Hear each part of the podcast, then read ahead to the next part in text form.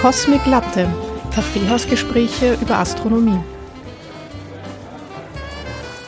Hallo und herzlich willkommen zu einer neuen Folge von Cosmic Latte. Äh, mit mir wieder dabei Elke, hallo. Hallo. Und mit mir Eva. Ich bin ja ganz begeistert, dass wir jetzt schon wieder ähm, hier sind. Ich habe das Gefühl, wir haben jetzt gerade erst unsere tolle letzte Episode aufgenommen mit der Annika. Und mhm. ja, jetzt ist es schon wieder soweit. Aber was mich ja total begeistert ist, dass total viele Sachen, urcoole Astronomie-Sachen passieren und Science-Fiction-Sachen. Hast du nämlich mitbekommen, dass jetzt ähm, Starfield erschienen ist, ein neues ähm, Science-Fiction-Computerspiel, ähm, also ein Videospiel. Na. Äh, spielst du? Na, ich bin ich habe einmal äh, League of, also einmal eine Zeit lang League of Legends gespielt, mhm, mh. aber sonst eigentlich nichts, was irgendwie sehr, sehr ungewöhnlich ist für eine Informatikstudentin. Stimmt, ja. ich war eine der wenigen, die eigentlich nie was ja, gespielt solltest, hat. Solltest eigentlich eine hohe Affinität zu dem Thema haben, ja. gell? Ja. Ja, auf jeden Fall bin ich zufällig darüber gestolpert, dass das äh, Spiel jetzt rausgekommen ist, also das heißt im Starfield, äh, spielt ihm in der Zukunft, also im Jahr 2330 und wo halt die Menschheit schon lang äh, jenseits des Sonnensystems irgendwie reist und lebt und ähm, da kann man eben über 1000 Planeten besiedeln und Galaxien erkunden ja, der Trailer war sehr vielversprechend. Also ich bin total neugierig auf das Spiel. Ihr habt jetzt gleich einen großen Shoutout an unsere Hörer und Hörerinnen. Hat das schon jemand angespielt? Weil ähm, ich finde den Trailer echt ähm, vielversprechend. Und das gibt's aber leider nur für die Xbox und auf Windows. Und ich bin ja äh, auf PlayStation. Also wenn es jemand schon äh, begonnen hat oder sich das näher angesehen hat, bitte schreibt mir. Ähm, ich bin total neugierig und möchte wissen, was es mit dem Spiel auf sich hat, ob es wirklich so gut ist, wie es der Trailer verspricht. Hm. Spielt man das alleine oder zu Mert? Also weiß ich nicht, das ist eigentlich, ähm, also so vom Trailer her waren da schon sehr viele Leute, aber ich glaube, dass man da allein unterwegs ist. Aber weiß nicht, mhm. vielleicht kann man das auch in, in, Gruppen spielen. Also man ist da in einer Gruppe von so Entdeckern, Entdeckerinnen unterwegs, ja, und ähm, irgendwie sucht da irgendwie Artefakte, aber ich weiß jetzt gar nicht, ob die anderen, ob das auch ähm, dann quasi Avatare sind oder hm. Hm, ja, so genau, das kann interessant, ja. Genau, also auch das, wenn es jemand weiß, sagt uns Bescheid. Ja. Genau.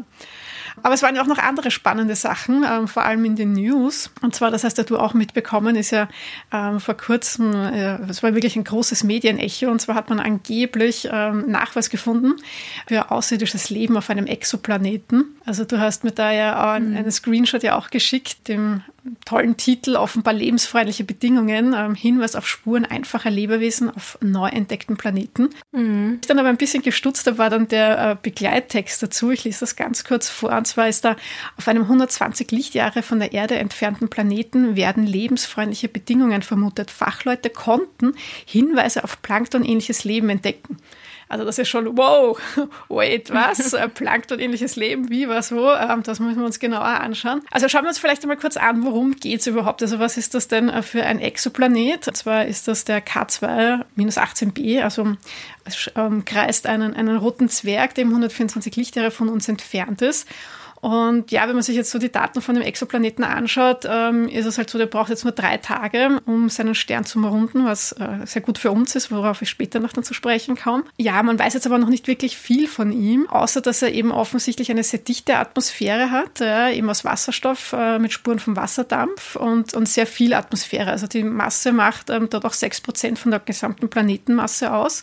Also zum Beispiel jetzt bei der äh, Erde ist jetzt eben die Atmosphäre macht jetzt nur 0,00 0,01 Prozent aus. Also das ist eigentlich, bei uns ist es eben sehr dünn, da ist es eben sehr, sehr dicht und sehr viel Masse. Ich habe schon einmal mit der Therese damals in ähm, Episode 6 und 7 über, über Biomarker und ähm, habitable Zonen gesprochen. Und da ist es jetzt eben auch, geht es auch um diese Biomarker, also kurz zur Wiederholung, das sind ja Produkt von einem Stoffwechsel, das eben jetzt ähm, Lebewesen produziert haben, ja, und das jetzt eben nicht von selbst entstanden ist. Also das sind jetzt, da geht es jetzt eben äh, darum, dass man eben solche Biomarker entdeckt, ähm, dass man da dann eben schließen kann, okay, offensichtlich gibt es da Leben, was jetzt eben diesen Stoff ähm, erzeugt hat. Und dafür müssen wir jetzt eben auch eigentlich technisch in der Lage sein, das eben zu entdecken. Und da hat jetzt eben das James Webb Space Telescope da jetzt eben äh, neue Daten geliefert. Und ähm, dieser entdeckte Biomarker ähm, soll jetzt eben Dimethylsulfid sein, kurz DMS genannt. Das ist jetzt etwas, das auch bei uns in der Atmosphäre ähm, in der Erde vorkommt. Und eben bei uns wird das eben von Plankton ähm, produziert, die im Meer leben, ja, also von diversen pflanzlichen Mikroorganismen. Und jetzt geht man davon aus, dass eben der Exoplanet auch ein Ozeanplanet ist, wo man sagt, okay, das passt jetzt halt super, wobei jetzt im, dort ein Ozean ist nicht das, was bei uns ein Ozean ist. Also ist es jetzt nicht ganz so eins zu übersetzen. Aber man könnte sagen, okay, wenn es jetzt eben ein Ozeanplanet ist, bei uns ist das auch eben von den äh, Lebewesen, die im Meer sind, dann könnte das doch eigentlich super passen. Ist jetzt aber leider nicht, nicht ganz so. Wenn man sich es nämlich genauer anschaut, also warum das problematisch ist, diese Schlagzeile, ist, äh, dass man nicht sicher ist, dass man das jetzt wirklich nachgewiesen hat. Und zwar geht es um den Sigma-Wert, um die Genauigkeit, ähm, dass eben das DMS nachgewiesen wurde. Und das ist aber eben zu gering. Ja. Also da hast du jetzt eben in der Physik, mhm. ähm, geht man eben von diesen fünf Sigma aus, ja, die du erreichen musst, damit etwas nachgewiesen ist. Das heißt, das ist quasi die Wahrscheinlichkeit, also wenn ich jetzt eben diese fünf Sigma habe, dann ist es 99 Prozent wahrscheinlich, dass das so ist. Ja. Also bei dem Methan in der Atmosphäre ist das eben so, da ist das eben weitgehend sicher, dass das eben in der Atmosphäre ist. Und bei diesem DMS, also bei diesem Biomarker, die man da jetzt eben entdeckt haben möchte, ist dieses Sigma eben nur bei 1 bzw. 2,5. Ja, also das ist ähm, sehr gering, das ist eigentlich viel zu gering. Und normalerweise, wenn man jetzt eben so einen geringen Sigma-Wert hat, dann würde man das jetzt auch gar nicht weiter erwähnen, dass das vielleicht dabei sein könnte, weil das eben, ja, also die Unsicherheit einfach viel zu groß ist. Ja. Und nachdem es jetzt aber da um einen Biomarker geht, hat man das halt dann jetzt irgendwie doch ähm, kommuniziert und ähm, ja, und naturgemäß ist das jetzt von den Medien ziemlich es ist natürlich aufgegriffen worden und zu einer großen Schlagzeile gemacht worden. Und äh, ja, aber eigentlich ist das viel zu unsicher und viel zu ungewiss, dass man da wirklich was sagen könnte. Ja. Und es ist ein bisschen schade, weil es ist eigentlich was ziemlich Tolles, was da passiert ist, ja. Und zwar ist es eigentlich die Methode, worum es geht, ja? also wie wir das entdeckt haben, ja, und wie wir das untersuchen können. Und zwar ist das eben diese Transmissionsspektroskopie. Ähm, das habe ich eben auch damals in den ähm, beiden Folgen mit der Theresa schon genauer erklärt. Und, und das ist eigentlich der Wahnsinn. Also du musst dir das vorstellen, also da, wenn der Planet quasi seinen Stern umrundet und dann muss er genau in der Sichtlinie sein, dass wir quasi das sehen, wenn dieser Planet da quasi bei seinem Stern vorbeizieht. Und dann gibt es also so einen kurzen Moment, wo dann quasi das Sternenlicht durch die Atmosphäre durchgeht. Ja. Und da sieht man dann, kann man dann die äh, Zusammensetzung der Atmosphäre ähm, analysieren. Ja. Und das bei einem Planeten zu schaffen, der 124 Lichtjahre entfernt ist, das ist halt einfach ein Wahnsinn. Ja. Also das mhm. ist, also ich finde es einfach von, von dieser technischen Möglichkeit halt super. Ja. Und darum geht es aber überhaupt nicht in den Medien. Also da geht es halt jetzt nur darum, ähm, dass man eben vielleicht dieses Leben entdeckt hat und ähm, ja, was aber eigentlich viel zu unsicher ist. Ja. Und Mhm. Das, die coole Forschung ähm, ist halt da leider untergegangen. Ja. Ja, aber nichtsdestotrotz gibt es noch eine weitere ganz ähm, coole Neuigkeit. Ich auch noch ganz kurz noch erwähnen. Und zwar hat man ähm, Kohlenstoffdioxid ähm, auf Europa gefunden, also dem Jupitermond. Da hat auch das James Webb Weltraumteleskop ähm, hingeblickt. Vor allem geht es darum, dass das eben in einer bestimmten Region auf der Oberfläche des Mondes eben gefunden wurde.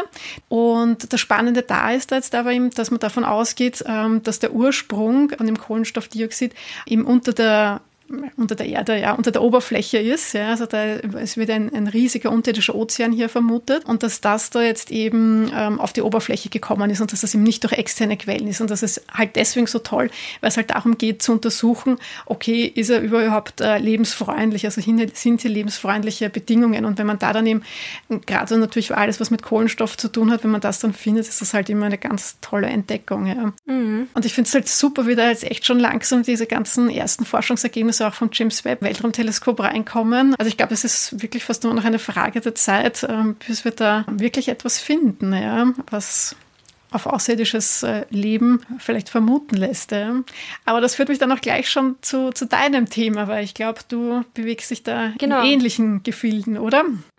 Genau, heute ist das alles sehr außerirdisch. Mich erinnert das ja an die, an die Wette, falls du das mitbekommen hast, die der Oberhummer der von Science Busters, der Tool-Professor, mhm.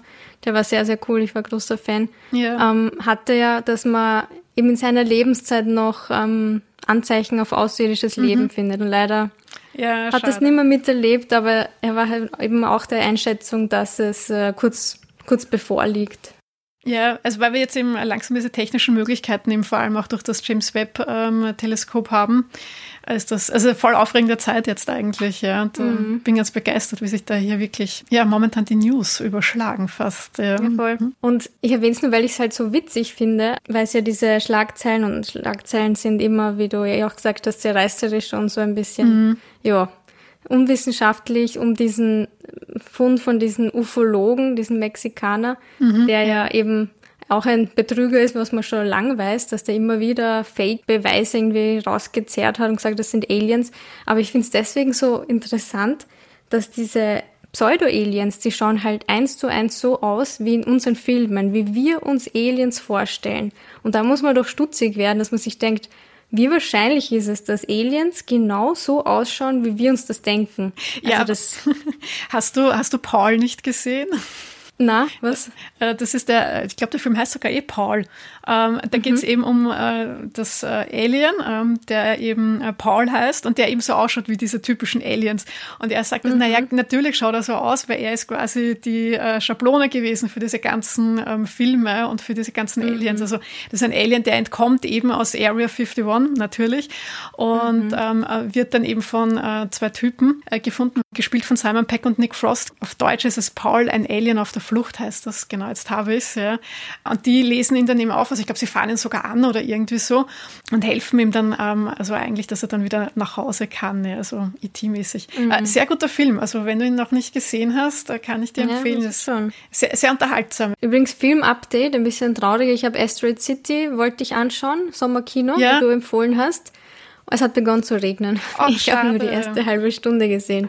Aber ich werde es nachholen. Ah ja, du wolltest ihn dir ja ähm, Outdoor anschauen, gell? Also genau, im, im Sommerkino. Ja, ach, das wäre schön gewesen. Ja, hätte gut gepasst. Ja. ja. Und wie hat dir die oh, erste fein. halbe Stunde gefallen? Gut, gut. Sehr gut, ja. ja. Aber ich glaube, er kommt jetzt, äh, er kommt bald schon auf Streaming. Also ich habe ihn bei Apple TV schon in der Vorbestellung oder so gesehen. Also ich glaube, er ist bald verfügbar. Aber ja, eigentlich eben haben wir ja ein anderes Thema. Und ich möchte beginnen mein Thema heute mit einer Pubquiz-Frage, die ich einmal erstellt habe. Muss ich dir jetzt beantworten? Ja, aber ich glaube, du schaffst das. Oh, okay, Stress. Du schaffst das, ja. Nämlich, welche österreichische Politiker sendet im folgenden Audiofile Grüße an Außerirdische? As the Secretary General of the United Nations, an organization of 147 member states who represent almost all of the human inhabitants of the planet Earth, I send greetings on behalf of the people of our planet. We step out of our solar system into the universe seeking only peace and friendship, to teach if we are called upon, to be taught if we are fortunate. We know full well that our planet and all its inhabitants are but a small part of this immense universe that surrounds us, and it is with humility and hope that we take this step. Ja, bitte, ich weiß die Antwort, ich weiß es. Darf ja. ich, darf ich? Ja, es ist, glaube ich, sonst eh niemand hier, aber. Habe ich bitte. ein Glück, ja. Ähm, also ich glaube, das ist die Rede von ähm, Kurt Waldheim. Genau.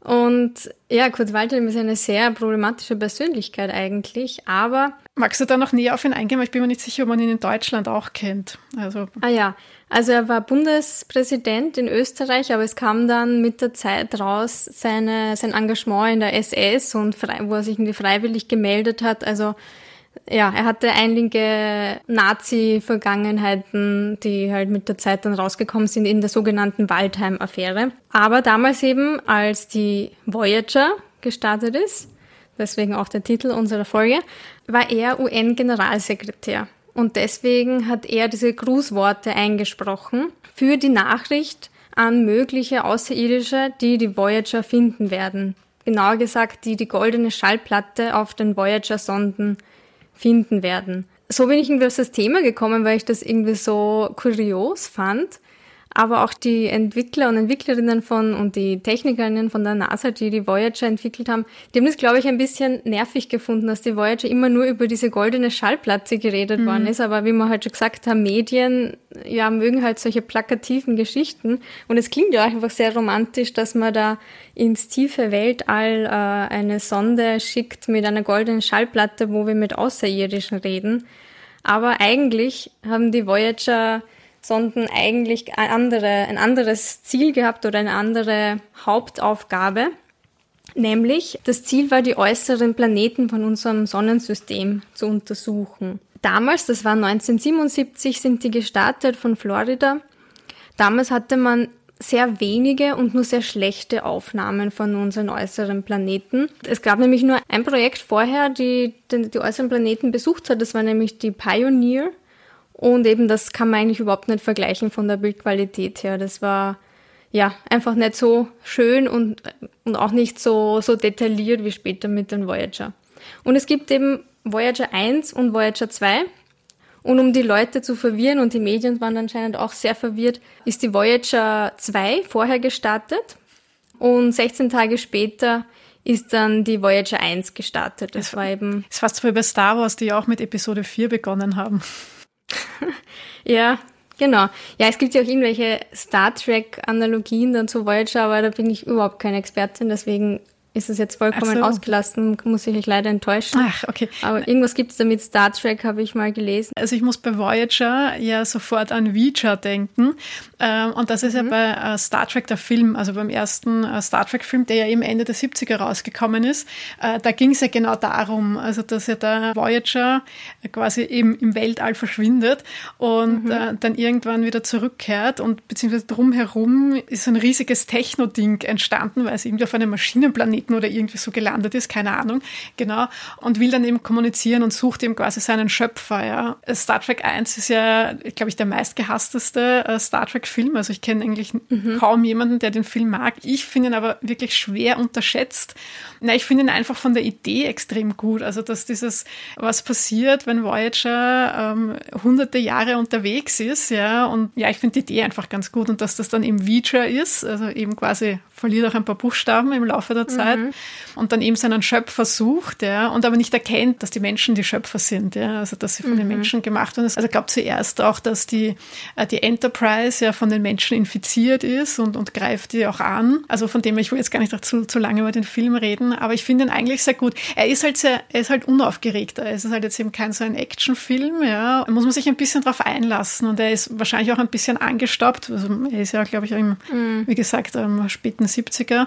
Das merkt man natürlich schon, aber nichtsdestotrotz finde ich ihn vom, vom Inhalt her finde ich ihn sehr gut. Ja, ja na, muss ich mal aufschreiben, Filmtipp, vielleicht kann ich das dann ja noch einmal anschauen. Jetzt weiß ich nicht, ob das das ist, was du mit Star Trek gemeint hast. Ja, irgend so was, irgend das mit das, was dann danach passiert ist. Ja, ja, ich glaube, das war schon das, ja. Na, aber wie gesagt, Voyager ist deswegen auch so eine besondere Mission, weil das nämlich die längst andauerndste Mission ist der NASA, nämlich jetzt mittlerweile schon seit 46 Jahren. Und eigentlich war es ausgelegt, die Mission auf vier Jahre. Man hat sich gedacht, okay, na besuchen wir halt Jupiter, Saturn und wenn es sich ausgeht, Uranus, Neptun vielleicht auch noch. Aber es hat sich dann so entwickelt, dass wir noch immer Kontakt zu Voyager haben. Und es war ja vor kurzem in den Medien, weil es so geschienen hat kurz, dass wir den Kontakt verloren mhm. haben. Aber die NASA hat dann gemeldet, das war nur versehentlich, weil ein falsches Signal geschickt wurde und die Voyager 2 hat die Antennen wegbewegt von der Erde. Und dann hat man das richtige Signal geschickt und die Antennen wurden wieder zur Erde gedreht und deswegen haben wir noch immer Kontakt. Ähm, ich habe ja kein Twitter leider. Anscheinend hat Voyager 2 irgendwie getwittert so, ich kann wieder nach Hause telefonieren oder so. Also ja. äh, generell doch Humor. Äh, vielleicht solltest du doch einmal noch auf Twitter gehen, weil nämlich generell die ganzen, also viele von den NASA-Missionen haben eigene Twitter-Accounts. Also du kannst zum Beispiel mhm. auch ähm, äh, Percy folgen, also den, den Rover, der auf dem Mars herumfährt. Und sie haben da sehr viele eigene Twitter-Accounts eben für diverseste Erkundungen, Missionen, Gerätschaften. Und die sind aber sehr lustig auch. Also sie sind wirklich sehr unterhaltsam. Ist, ist sehr zu empfehlen. Ja, es gibt nicht nur Hate-Comments auf Twitter anscheinend, sondern aber Twitter wird ja bald äh, was kosten, aber gut, also, anderes Thema. Genau, ja. Gehen, gehen wir zurück zu unseren Voyagers. Genau, also die Voyagers, muss man sich mal vorstellen, sind jetzt mittlerweile 24 Milliarden Kilometer entfernt. Das ist, also das ist so weit, dass das Signal 22 Stunden benötigt in eine Richtung. Das heißt, wenn man irgendwie was schickt, und bis dir das okay zurückkommt, vergeht einmal schon mehr als äh, fast zwei Tage lang. Also das ist eine extreme Entfernung, die jetzt schon weg sind. Was man auch dazu sagen muss, ist, Voyager 1 ist zwar später gestartet, aber die ist schnell unterwegs. Also die hat die Voyager 2 auch schon überholt. Der Plan war nämlich so, Voyager 1 besucht Jupiter, Saturn und die Voyager 2, die geht dann noch weiter zu Uranus und Neptun. Und was besonders cool war bei den Voyagers, ist, dass sie diese Swing-by-Manöver benutzen. Das kennt man vielleicht ja auch von Filmen, dass sie sich immer sozusagen Schwung holen beim nächsten Planeten. Die, die fliegen dahin, dann holen sie sich Schwung und können sich so von einem zum nächsten Planeten hangeln und nehmen den Schwung sozusagen mit. Und das war halt, vor allem das war ja 70er Jahre, das war echt äh, eine coole Sache. Da hat man ja noch nicht so arg leistungsfähige Computer gehabt, wie wir heutzutage haben. Also ich finde, das ist echt äh, Meisterleistung. Ich glaube, die sind alle sehr, sehr, sehr stolz auf ihre Leistungen. Da eben jetzt äh, wirklich ein wissenschaftlicher Filmtipp. Es gibt nämlich eine Arte-Doku über Voyager. Die heißt, ich werde es dann eh verlinken, The Farthest auf Englisch, auf Deutsch weiß ich nicht ganz genau, aber es gibt es auf YouTube ähm, mhm. ganz normal gratis zu sehen. Da wird sehr, das wird sehr gut erklärt alles, was da passiert ist. Also 77 starten die Voyager. Erste Station war eben Jupiter. Und da hat man ganz viele schöne Bilder gemacht. Also 17.000 Bilder wurden gemacht vom Jupiter. Man hat neue Monde entdeckt, also Metis und Thebe wurde zum Beispiel entdeckt. Aber die größte Attraktion oder die größte Überraschung war der Mond Io, wobei ich habe es manchmal gehört, Io, Io, Io, wie sagst du? Oh, das ist ein, ein ganz ein heikles Thema, weil ich da schon die Diskussion hatte, dass ich immer Jo sag. Jo. ja, es heißt aber nicht Jo. Ähm, äh, die, die Ruth hat dann zu mir aus dem, im, Universums-Podcast haben wir darüber mhm. gesprochen. Äh, sie hat gesagt, ja, es heißt irgendwie Io. Ähm, also ja, äh, der Florian sagt den, Io. Ja, Florian sagt irgendwie auch Io. Also bei mir kommt immer Jo raus. Ich will immer rappen, wenn es um den, den Mond geht. ja, auf Englisch ist er nochmal irgendwie verwirrter, aber Io. Aber besonders süß finde ich, dass man den Io als den Pizzamond bezeichnet, weil er so ein bisschen wie eine Pizza ah, ausschaut. Das wusste ich gar nicht. Ja, also habe ich so zumindest gelesen oder sonst würde ich jetzt das etablieren, dass man jetzt Pizzamond nennt. Dort war eine große Attraktion, dass man äh, Vulkane gefunden hat, also vulkanische Aktivität. Bis dahin hat man geglaubt, Vulkan ist etwas, das gibt's nur auf der Erde. Und dann sieht man diesen kleinen äh, Mond, der kleiner ist als die Erde und hat aber viel mehr vulkanische Aktivität als die Erde. Und das ist so arg, die vulkanische Aktivität, dass der dauernd seine Oberfläche auch verändert, deswegen so ein bisschen pizzamäßig mhm. ausschaut. Und das war schon der erste so Wow-Effekt. Dann, du hast Europa heute ja schon erwähnt. Das war auch etwas, was äh, die Voyager genau untersucht haben und wo man gesagt, wo man eben dann vermutet hat, dass unter dieser Eisschicht von Europa eben Wasser sein könnte. Das war auch ein wichtiger, wichtiger Punkt, was man da schon 1979 war eben weil es dauert ja immer ein Zeitl, bis sie von einem Planeten zum nächsten kommen sind und 77 sind sie losgeflogen mhm. und 79 waren sie eben beim Jupiter. Genau, ja. Ja, also da eben bei den äh, Jupiter und bei den Jupitermonden, da habe ich ja recht viel in der Folge schon gesprochen, ähm, wo es über, um die ESA JUICE Mission geht. Also wer da irgendwie noch mal reinhören mhm. möchte oder genaueres wissen möchte, der es noch nicht gehört hat, kann sich da noch, wer, wer möchte halt schlau machen, genau. Also da rede ich dann genau. eben über die ganzen Missionen. Da geht es auch darum, eben wo man so habitable Bedingungen finden kann, ja, wo man sie finden kann. Und da haben natürlich die Voyager-Sonden gute Vorarbeit geleistet, ja. Mhm, genau. Dann die nächste Station, 1980 bzw. 81, weil eben die Voyager 2 war langsamer, hat man dann den Saturn erreicht. Man hat wieder ganz viele schöne Bilder gemacht, also das muss sehr faszinierend gewesen sein, wenn so die ersten Bilder reingekommen sind, bis man die mal decoded hat und dann schöne Bilder draus gemacht hat. Und dort hat man auch ganz viele neue Monde entdeckt durch die Voyager und ähm, die, die Ringe hat man natürlich sehr schön gesehen und auch die Schäferhundmonde, was ich letztens gelernt habe, dass die so heißen, in den Ringen, diese kleinen Monde. Hast du das mal gehört? Nein, auch nicht. Kommst du mit lauter Sachen daher? Pizzamond, Schäferhundmond, was kommt als nächstes? ja, dann ist das wieder so ein Slang-Begriff. Vielleicht sind das irgendwelche deutschen oder Ami-Sachen, aber das habe ich jedenfalls gelesen, habe es irgendwie süß gefunden. Und beim Saturn war es so, dass man sich entscheiden musste, will man sich den Mond Titan anschauen, also mit der Voyager 1, oder fliegt man zum Pluto, weil damals war Pluto ja noch ein Planet. Also mhm. eigentlich wurden nicht alle Planeten, ähm, die äußeren, alle äußeren Planeten aus der damaligen Sicht besucht, weil Pluto wurde nicht besucht was man jetzt sagen, ja gut, das ist ja kein Planet mehr, war ja wurscht. Ja, also kann ja trotzdem interessant sein für die Forschung. Ja, das stimmt schon, ja, eh. Ja, ist eh lieb. Na, und damals hat man gesagt, na, schauen wir uns lieber den Titan an, aber wenn man eben die Voyager 1 zum Titan gelenkt hätte, dann wäre sich das nicht mehr aus, ausgegangen, weil du sagst Deutsche, verstehen unsere Hörer und Hörerinnen eigentlich das Ausgehen? Also es Nein. hätte nicht mehr zeitlich gepasst ähm, dass man sich den Pluto anschaut. Deswegen hat man sich entschieden, na okay, trotzdem schauen wir uns den Titan an, weil nämlich da wusste man schon, dass der eine Methanatmosphäre hat. Und Methanatmosphäre hört sich gut an, Treibhauseffekt, vielleicht könnte es ja dort Leben geben, hat man sich gedacht. Man hat aber dann gesehen mit der Voyager, dass äh, erstens konnte man überhaupt nicht gescheit durch sehen durch die Methanatmosphäre. Also man hat keine wirklich schönen Bilder oder so gemacht, äh, machen können. Aber man hat auch gesehen, dass es eigentlich deutlich zu kalt auch wäre, damit äh, Leben da entstehen könnte. Aber trotzdem war das so ein bisschen der, der Grund, warum man dann später andere Missionen hingeschickt hat. Und dann hat man auch gesehen, dass am Titan sogar große Seen aus flüssigem Methan entstanden sind. Also es ist schon ein sehr spannender Mond, aber ja, die Voyager hat nicht so viel dort erkannt. Und dann hat sich, haben sich die Wege der zwei Sonden, obwohl die ja jetzt zeitversetzt waren, aber hat, es hat sich eben aufgeteilt. Die Voyager 1, die schnelle, die Speedy Gonzales Sonde, ist danach direkt Richtung interstellaren Raum geflogen. Und die Voyager 2, die hat sich ein bisschen mehr Zeit gelassen, die ist dann eben noch zu den anderen zwei Planeten geflogen.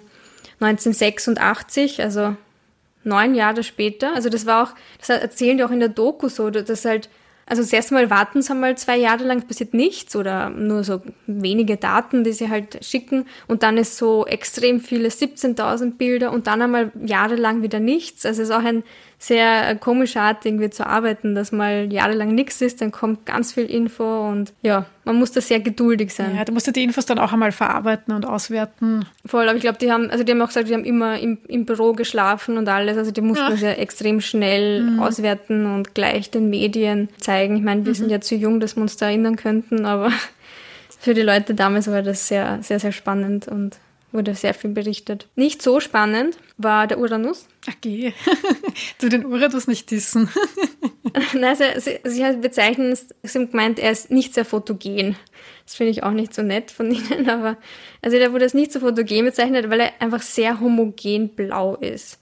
Also man hat dann schon ein paar irgendwie coole Bilder gekriegt und ein paar Erkenntnisse, aber vor allem, was halt damals war, 1986, war die Challenger-Katastrophe. Bemannte Mission, die explodiert ist. Und das war am selben Tag, wo die Pressekonferenz von Voyager hätte stattfinden sollen. Also die Leute, die NASA-Leute von Voyager, die haben gesagt, also haben erzählt, dass sie wollten noch geschwind sich den Start von der Challenger anschauen, weil sie danach gleich die Pressekonferenz gehabt haben wegen den Uranus-Bildern und Uranus-Erkenntnissen. Das heißt, das war wirklich äh, am selben Tag, wo natürlich hatte niemand mehr über die Voyager geredet, sondern alle haben mhm. über diese Orgelkatastrophe gesprochen. Also das muss auch ganz schlimm gewesen sein. Ja, auf jeden Fall. Und drei Jahre später, also wieder mal zeitlang nichts passiert. Naja, man muss ja mal hinfliegen.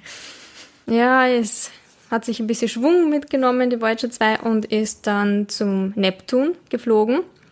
Und was auch spannend ist, 1989 war das, und jetzt sind wir ja schon seit 2023, ist sie noch immer die einzige Sonde, die dem blauen Gasriesen noch so nahe kommen ist. Ja, es gibt dann ganz schöne Bilder, nämlich auch vom Neptun, wo man so die Sichel sieht und äh, vom, vom, von dem Mond, vom Triton, glaube ich, war, ist das, äh, das Bild. Also da gibt's ganz schöne und romantische Bilder und das, die noch immer so gezeigt werden, wenn man irgendwie jetzt Neptun googelt, mhm. dann sind das noch immer die Bilder von der Voyager 2. Beim Neptun waren sie recht zufrieden, haben es nicht gesagt, dass er nicht fotogen ist, sondern gesagt, ja, das ist eigentlich sehr cool, weil der hat äh, spannende Strukturen, der hat Stürme, der hat Wolken, der hat so einen riesigen Fleck, den sie auch irgendwie der dunkle Fleck genannt haben. Also nicht sehr kreativ, aber das war recht spannend. Und wieder eine Sensation nach der vulkanischen Aktivität. Wir haben jetzt was ähnliches entdeckt, nämlich äh, auf dem Mond Triton haben sie Geysire entdeckt. Ich glaube, das war irgendwie eine, eine Hilfsangestellte, die jetzt gar nicht so eine führende Wissenschaftlerin war, sondern die hat irgendwie nur Sachen ausgewertet und die hat sich gedacht, hm, das schaut irgendwie komisch aus auf diesem Bild. Was ist das? So ein riesiges Objekt bis draufgekommen sind, das sind riesige Geysire, die irgendwie kilometerweit in die Luft schießen. Ganz orge Welten, die, die einem da eröffnet werden. Also ganz spannend. Und das eben haben wir auch nicht erwartet, dass es Geysire gibt außerhalb von der Erde. Das war schon sehr augenöffnend. Das war aber schon die, die letzte Station von den Voyagers. Und dann ist Voyager 2 eben auch Richtung interstellaren Raum geflogen. Und das Besondere ist ja auch, dass es kein Endziel geben hat. Also es, es sind ja auch so designt gewesen, dass sie dann einfach in das Nichts hineinfliegen und auf, solange es halt geht, also auf ewig mehr oder weniger rausfliegen.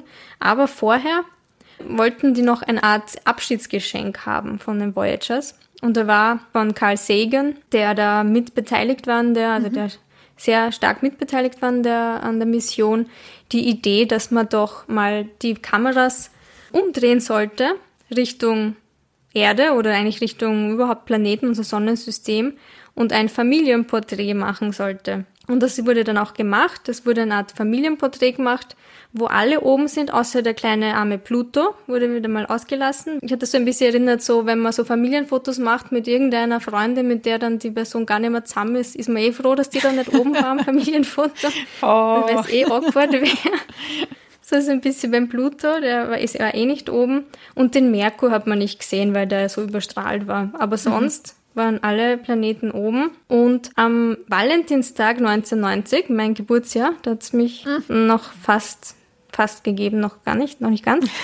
naja, im Bauch schon. Sind diese Fotos veröffentlicht worden, aber auch eines, wo die in der Doku sagen, eigentlich haben sie sich gedacht, das Foto ist irgendwie überhaupt nichts geworden, man sieht überhaupt nichts, wo ist die Erde? Ich habe gedacht, die haben gedacht, das ist so ein Staubkorn. Und der Carl Sagan hat einfach so ein, ein Talent dafür gehabt, Sachen sehr, sehr philosophisch oder sehr, weiß nicht, wie soll ich sagen, sehr romantisch darzustellen. Und der hat eben dieses Foto dann vorgestellt, was er genannt hat Pale Blue Dot, also hellblauer Punkt. Und das ist es nämlich. Man sieht die Erde als winzigen, winzigen Punkt, der kleiner ist als ein Pixel, nämlich aus sechs Milliarden Kilometer Entfernung. Und er hat daraus eben so eine philosophische Sache gemacht. Ich möchte kurz vorlesen, was er da gesagt hat. Er hat gesagt, Look again at that dot. That's here. That's home. That's us. On it, everyone you love, everyone you know, everyone you ever heard of, every human being who ever was, lived out their lives und hat dann auch noch dazugefügt, dass aus dieser Perspektive unterstreicht man die Verantwortung, die wir haben, diesen kleinen blauen Punkt zu erhalten und wertzuschätzen, dass das das einzige Zuhause ist, was wir eigentlich haben. Und das ist sehr, sehr schön, finde ich. Und das ist, finde ich, auch so diese Faszination auch von, von der Voyager-Mission, dieses über uns selber nachdenken. Mhm. Und dieser Pale Blue Dot hat sich sehr, sehr stark in die in das Gedächtnis und in, auch in die Popkultur und, und in die Wissenschaft rein, eingeprägt. Nicht, weil das irgendeinen wissenschaftlichen Nutzen hat. Also es hat anscheinend auch äh, Leute gegeben in der Mission, die gesagt haben, das ist eine depperte Idee, da jetzt die Kameras umzudrehen ja. und ein Foto zu machen, was, also ein Bild zu machen, das keinen Nutzen hat.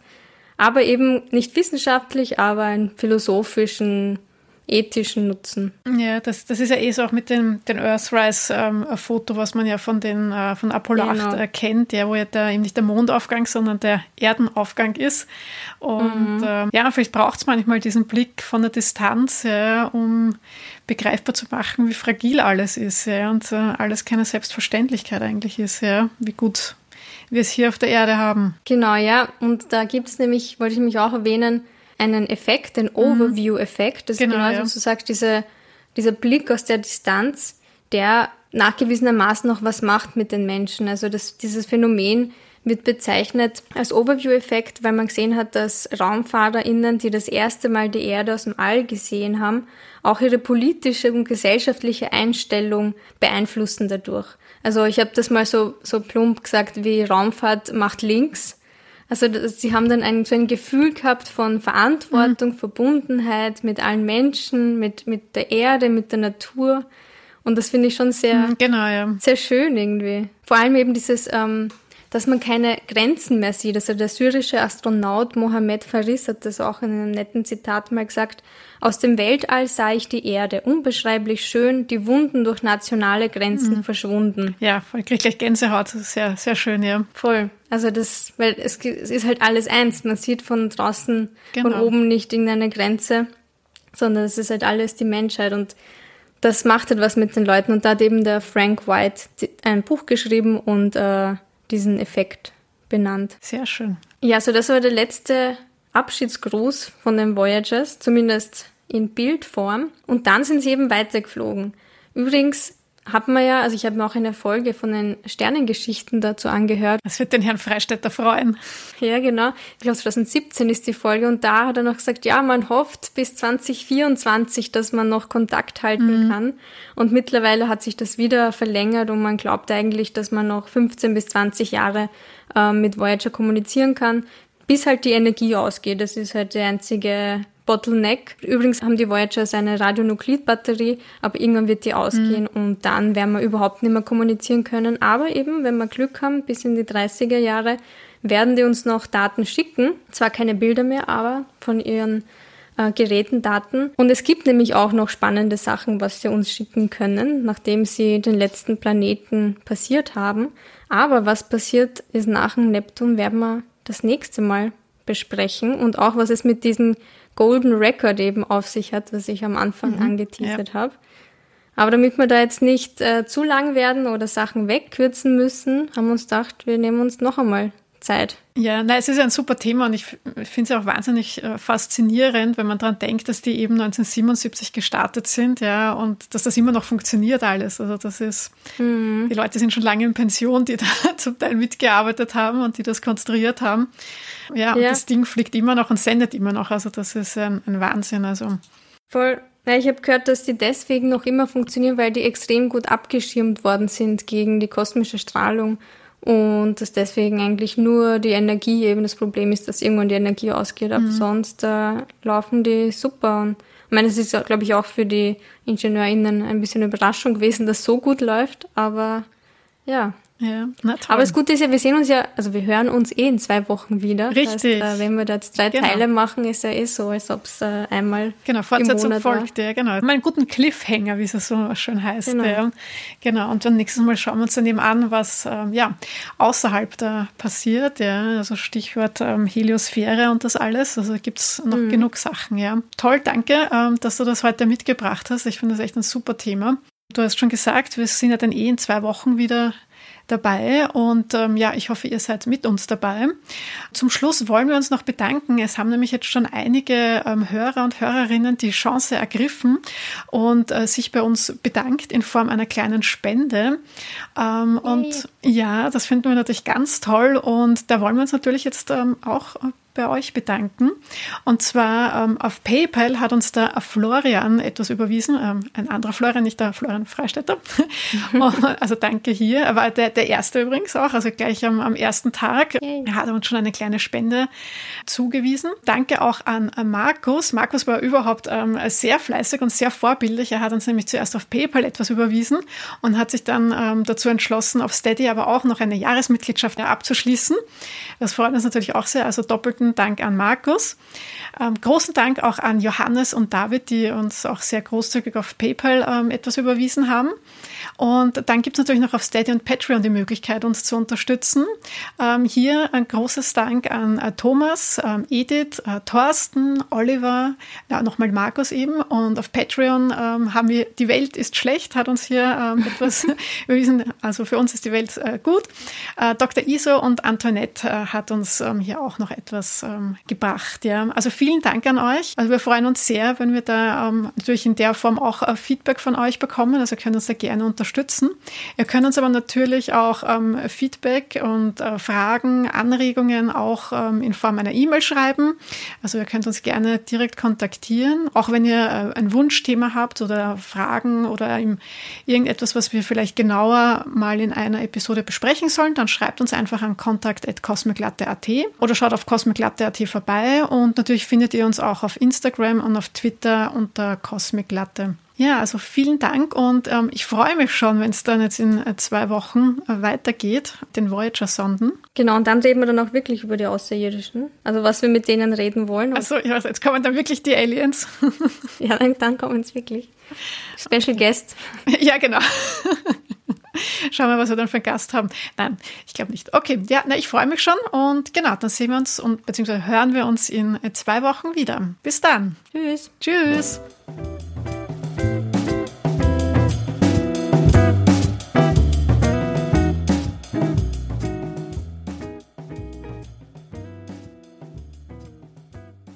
Das ist das Einzige, was man dachte, so ein bisschen suboptimal ist, dass wir jetzt so viel über Außerirdische geredet haben und dann sind wir zu dem außerirdischen Teil nicht gekommen. Aber ich glaube, es ist nicht so schlimm. Nein, ich finde, das passt schon. Das ist ja, ist ja ganz okay. Ja, passt eh voll. Ja, ja. Nein, das ist ja, und es ist jetzt auch ein Zweiteiler, also passt das schon.